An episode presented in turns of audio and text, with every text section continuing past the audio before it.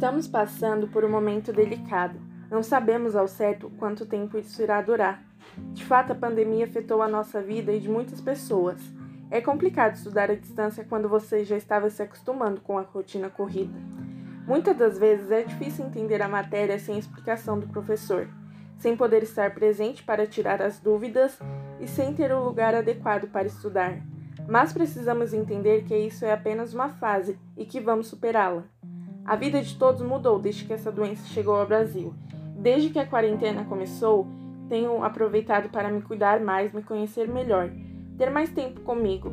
Afinal, necessitamos ter solitude e apreciar a nossa própria companhia e a da nossa família.